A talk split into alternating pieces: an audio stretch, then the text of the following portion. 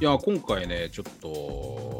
聴いてほしい曲あるって前々からお伝えしてたんですあはいはいはいいや聞きましたよ、何曲か聞いていただいた聞きました聞きましたああのありがとうありがとうもちろん好きな曲もたくさんあるんでね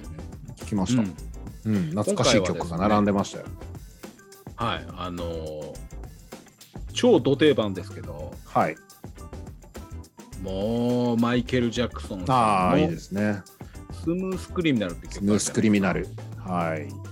あれをですねもう一度聞いてお話をしたいなと思ってますああなるほどなるほどいいですねあもう聞きましたよ、うん僕今回聞聞いていただきましたきました聞きましたうん、であのーまあまずい改めて聞くまでもないぐらい我々マイケルさん好きじゃん好きだからまあ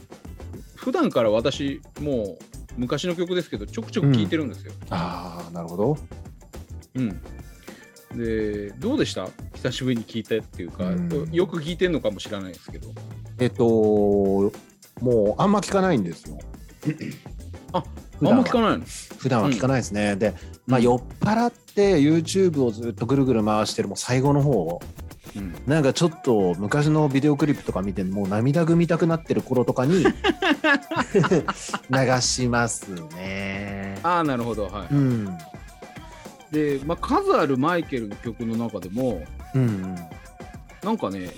まあ、どこまで信憑性のある話かわかんないですけど、マイケルファンが選ぶ好きな曲ってこの曲3位らしいんですよはあはあはあはなんかちょっと納得がいくような意外なような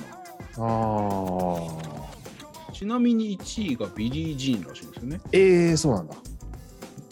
あ意外でしたいや分からなくはないんですけどうんうんうんちょっとなんていうのかなこの俯瞰で見過ぎなんじゃないかなって気がするん ですよ。あのほらビリー・ジーンでムーンウォークを披露したとかやっぱビリー・ジーンが一気に火ついたみたいなのがあるんでそれで言ってないみたいな。ああなるほどの思っちゃうんですけどね。 2位,、まあでも位が他の曲で、えー、と3位がスムース・クリミナル今回の曲なんですけどはいはいちなみに2位なんだと思います2位はね、スリラーなのかスリラーはね、確かね、えーあまあ、そのネット上の調べですよ。な。あだから、どこまで信憑されるか分かんないですけど、スリラー4位です。あ4位、マイン・ザ・ミラーかな。正解。ああ、そうでしょうね。えー、なんで分か んの僕、マイン・ザ・ミラーが一番好きなんですよ。そうですか。うん。マそうなンんでザすミラーかよって俺は思いましたけどね。ああ、えっとね、あれには若干理由がこう、多分僕はあると思っていて、はいはい。あのービデオクリップがですね、うん、非常にこう、まあ、マイケル・ジャクソンが、あのーやってたチャリティーの感じとか、まあ、世界平和のメッセージみたいなのがもう露骨というかもうダイレクトに出てるビデオクリップなんですよね。マイン・ザ・ミラーがはい、アフリカの難民とかですねあのっていうのを結構クローズアップした、あとキング牧師出てきたりとかへーなのあでそうなんだはい、あの YouTube 見ていただくと。えー、ととあるライブ画像と,、えーとうんその作られたビデオクリップが交互に流れるような仕組みになってるんですけど「マイン・ザ・ミラー」のビデオクリップって。うんで実際ね僕マイケル・ジャクソンとっても好きだったんで実は子供の頃ね東京公演を東京公演2回ぐらい行ったかなであとあ福岡ごますいでですね福岡まで1回行ったことありますすごいね。はい行ったんですよちっちゃい頃ものすごく好きでへでその時のねラストとかカウントダウンは必ずマイン・ザ・ミラーで終わるんですよあそうなんだ。そうなんですだからああいうなんかえっ、と投資のライブを見ている人とかライブいうん行くような人からすると,、えっと待ってるラスト曲なんですよね一番盛り上がるあそうなんですね。うんなのでマイン・ザ・ミラーだろうなと思いました。あー知りませんでしたあそれでね、はいまあ、すちょうどあのミュージックビデオの話が出たんでちょうどいいなと思ったんですけどはいはい。この「スムース・クリミナル」のミュージックビデオを久々に見てそはいの後、ライブも見てみたんですよ動画をうんうね、んうん。私この40を超えて改めて見て、いやーちょっとあの愕然としましたああ。はいちょっとびっくりしちゃったんですけどうん。まずあのこのスムースクリミナルといえばもう超有名なのがあの斜めですよね。から体45度までこうはいはいはい傾ける、あのパフォーマンスってダンスって言っていいのかよくわかんないですけどはい、あれがめちゃめちゃ有名じゃないですか有名ですね。であれか子供心にもあ印象に残ってましたしはいはいはい。でまああれはユユニークですよね本当にね、うん、そうですね。でねうん、なんでどうもあのミュージックビデオの時はワイヤーを使ってあれを表現したらしいんですようん、でもあれコンサートでもライブでもやるでしょやりますやります。であれねよくよく調べてみてウィキペディアで調べてみたらうん、あの特許らしいんですよおお、そうなんだ。であのゼログラビティっていうんですよねあれね、へまあ、いわゆる無重力え。なるほど。であの今からウィキペディアの文章をちょっと読んでいいですかはい。あのゼログラビティというのはですねまず足はうん、足首までを覆う形でなおかつかかとの部分にフックを引っ掛けるための V 字の金属のパーツのついた特殊なものを使うはいはいはいはだから足のかかとから足首まで靴の中に金属がぐわっと入ってるってことですよい。それで掴んで体斜めに倒してるってことですか前に。でそう床から出た T 字型のフックに足のかかとを引っ掛けるらしいんですねうんうんうんでそのまま足を軸にして上半身を倒し斜めに傾く姿勢を作るうん。化け物ですね。でその後自力でかっこ腹筋背筋、え ーなどを使って、えー元の直立の姿勢まで引き上げるで最後フックから足く靴を外すっなるほど。ていう作業が入って、うん。えーその感想でやるんですよねあれ大体コンサートそうですね。そうですでね。その後に軽くなんかであれなんて言えばいいのちょっとお化けの歩き方みたいのするんですよああー、はいはいはいはいはいでその後に軽くムーンウォークをするんですはいはいはいはい。で、えー感想が終わって、えー歌いが戻ってきてうん。高い声で「で I don't know」ってれ連呼するんですよはいはい。うん。あのですね あこの40になって思うんですけどあれ尋常じゃない体力ですよいや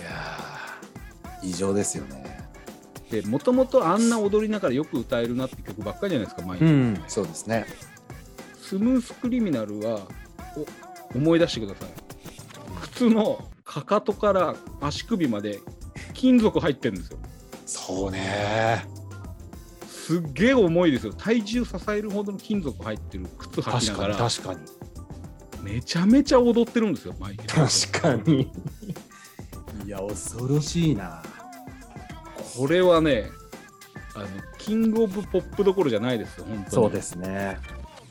あの世界一優秀レベルのアスリートですそうですね。なんかこう、あれですよね。金メダリストとかと近い感覚ですよね。マイケル・ジャクソンのダンスって。いやちょっと尋常じゃないでしょ、うんうんうんうんしかも、いそこまでやんなくていいっていうレベルまでやるでしょわかります、わかります。この人おかしいですおかしいですね。で本当に歌ってたのかなってちょっと思うぐらいうん。なんか混ぜ混ぜではあったみたいなんですけどね。あの、やっぱり途切れちゃったりとかしたら単純にその聞いてる人にとってっていうのがやっぱあるじゃないですか。で、うんうん別にその口パクかどうかっていうところを別にチェックしにお客さんが来てるわけじゃないので、まあ、地声そうと,、えっとレコードの声っていうか、まあ、ライブ用にね撮った声みたいなのは、あのその時その時で上手には重ねてたらしいですけどね。なるほどうん、でもそれはねなんかやっぱりあれだけのレベルのアーティストなんでやっぱみんな CD を聴いてるので。うんなんか言ったら CD と全然違ったみたいなのがやっぱ許されないクラスのアーティストじゃないですか。まあそうですよねね、だから僕は全然それはね、あのいいと思いますけどね。うんいいとは思いますけどはいいやもう体力だけでもうあっぱれですよいやすごい本当にすごい人ですよね40になってあの傾くのこの金属のフックついた靴でやってごらんなさいいや足もげますよねこれ4日間ぐらい筋肉痛ですよあのワウさんって一番初めにマイケル・ジャクソンに触れたのっていつですかもうね物心ついた時にはみんなが夫婦言ってましたよねあ言ってたああ、うん僕ねだからいいつって覚えてないですねああ僕はね今でも覚えてるんですけどうん言うとねバッドバッドのアルバムが出た時に、うんバッドのワールドツアーに出たっていうニュースがワイドショーとかですごく、えっ、と報道されるようになったんですよ。はいは世界ツアーに出たみたいな。今じゃそんなのいちいち報道しないけど 昔あったじゃないですか。いあったあったねあのワールドツアーに開始みたいな。うんで、で、ワイドショーで、こう、当時はね、マイケル・ジャクソンをめちゃめちゃ揶揄する感じ。変な話ですけど、オカマっぽいとか、なんか変態とか、フーって言ってるとか、気持ち悪いくねくね踊るみたいな、本当にそういう感じだったんです。で、えっへーと、なんか、だから芸人さんとかが面白おかしく真似したりとか、うんうんいう感じで僕の周り当時ね8歳9歳かな僕の周りもなんかマイケル・ジャクソンって気持ち悪いよなみたいな感じだったんですようんうんうんうんうんうんでなんとなく僕は話を合わせてああうんそうだよね見たことあるみたいな感じだったんですけどはい僕ねワイドショーで見た時に実はもう心を射抜かれてたん ですよねなんてかっこいいんだとああなるほどなるほどこんな音楽聞いたことないみたいな子供ながらにうんうんうんうんで気になってですね当時住んでたのがですねえっ、と市ヶ谷だったんですけど 東京のはい市ヶ谷からですね四谷三丁目にある、えっとレコード屋さんみたいなところまで歩いて行ってです ねあのレコード屋さんっつってはちっちゃい当時あったんで本当に街角にあるレコード屋さんですよ、はカセット屋さんに近いい、カセット屋さん本当にその通りです、で、えっ、とねドキドキしながらそのカセット屋さんに僕入ってうんなんかレコードを選んでるふりしながらめちゃめちゃ店に長居したんですね。でその目的は何かっていうとうんこれだけ騒いでるマイケル・ジャクソンだったらかかるんじゃないかと思ってああ時間潰してたんです。はいはそしたらかかったんですよ。いは多分ね当時だからバッドのアルバムがかかったんですよね。いうんうんでしばらく聞いてもう確信を得たんです。僕はこれが好きだと。はいはいはで家に帰ってですね、えー、と夕飯を食べながら父親と母親と,、えーとまあ、目の前いるところでですね 決意の告白をしたのを覚えてるんですね。あの僕あの今人流行ってるあのマイケル・ジャクソンあれ僕好きだみたいないうんでテープが欲しいって言ってうんそしたらね僕ね父親はねプレスリーファンだったんですよ。 でなんかあんなのどこがいいんだよみたいな感じのことを言ったんですよね。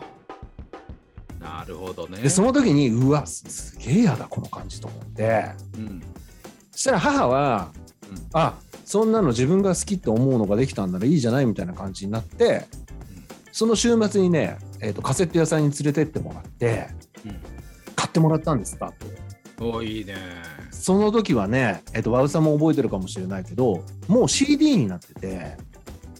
あの、そう紙のでかいケースに入ってる CD、わかります今ないじゃないですはいか。はいはいはいはいプラスチックのケースなんだけど、それがなんかでかい紙のケースみたいなのにくくられてた輸入版だったのかな。で、買って帰ったんです。バッバットでえっ、とね、ちょっと記憶微妙なんだけど、かあ、いや違う。バッドはカセットだ。バッドまでカセットで、デンジャラスって CD だ。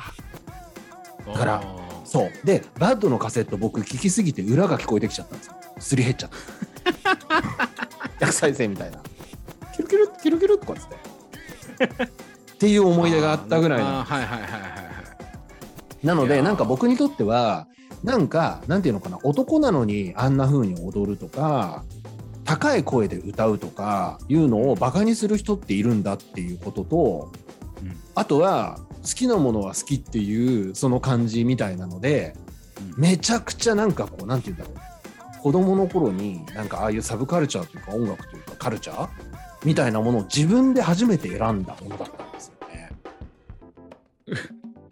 いやー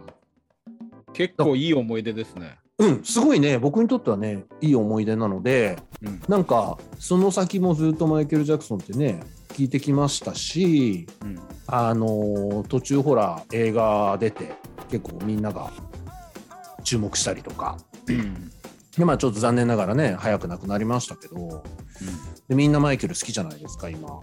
だから、なんか、嬉しいなと思いながら、ああいう報道とか、いつも見てましたね。そうですか。うんまあ、その後ね、僕はどっちかというとロック系に行ったんで、必ずしもずっと聴いてたってわけじゃないですけどね。でいい今聞いてはどう思いますあのーこんな時代もう来ないんだろうな。っていうのがまず一個あるし、こんなこと言いたくないけど、おじさんで。いや、なんだろう、このキラキラ、みたいな。あうん。あとなんかこう、汗の感じがするよなって思いますね、聞くと。なんていうのかなあこのあの呼吸というか汗というかなんか人間がやってる感じがめちゃめちゃしますよね。あーなるほどなるほど。うん、だから多分ワウさんがさっき言ってたその、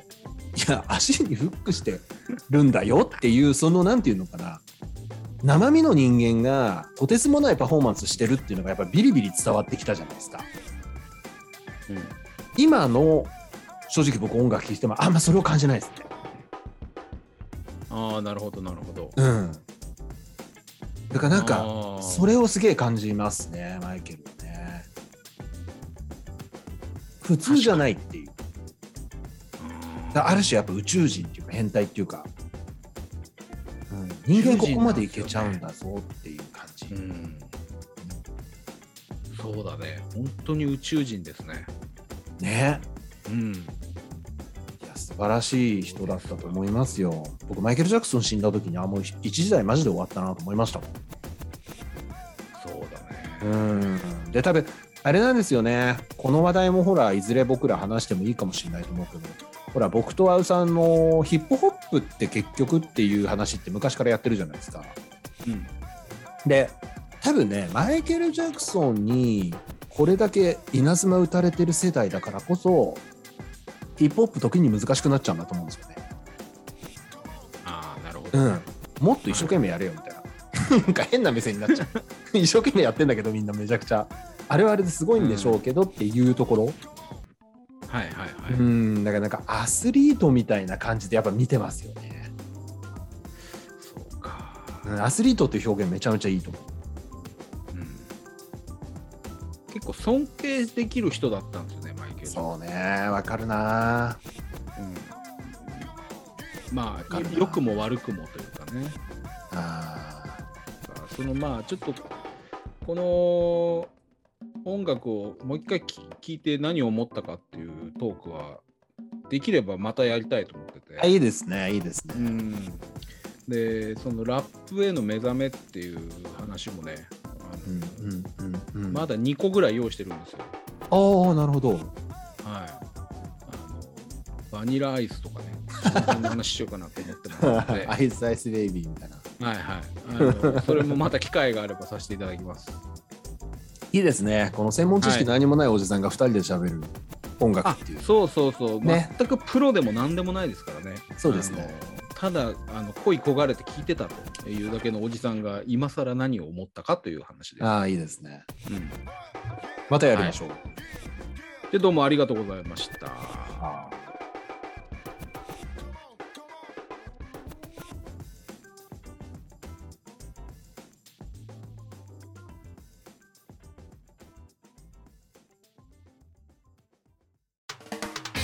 ポッドキャスト